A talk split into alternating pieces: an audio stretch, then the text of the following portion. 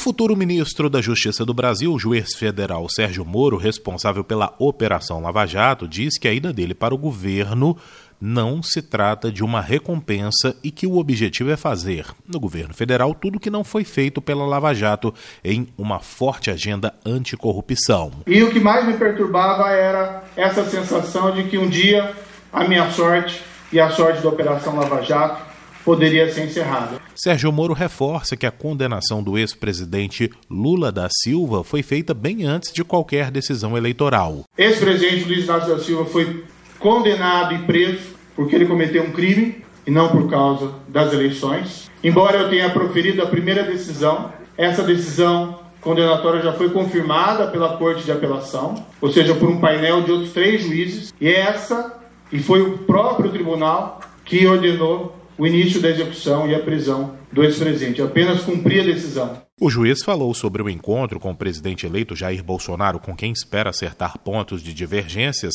e que combinou que não vai haver interferências políticas no trabalho. A minha impressão foi muito positiva, me pareceu uma pessoa bastante ponderada, ainda que não haja uma concordância absoluta, mesmo nas divergências, me parece possível chegar a um meio termo. Eu aceitei esse convite, porque entendi que havia convergências importantes, especialmente no que se refere a essa agenda anticorrupção e agenda anticrime organizado, deixando muito claro que tudo seria realizado com base, e essa é a posição firme do presidente eleito, com base na Constituição, com base nas leis e com base nos direitos fundamentais. O futuro ministro apresentou alguns pontos que discorda parcialmente de Jair Bolsonaro. Diz que respeita a proposta de flexibilização da posse do porte de armas, uma das bases eleitorais do novo presidente, mas que se preocupa com o fato de que isso poderia municiar ainda mais organizações criminosas. Sobre a redução da maioridade penal, Sérgio Moro diz que quem tem acima de 16 anos já tem discernimento ao cometer um crime mas que os jovens e as famílias devem ser protegidos pela justiça.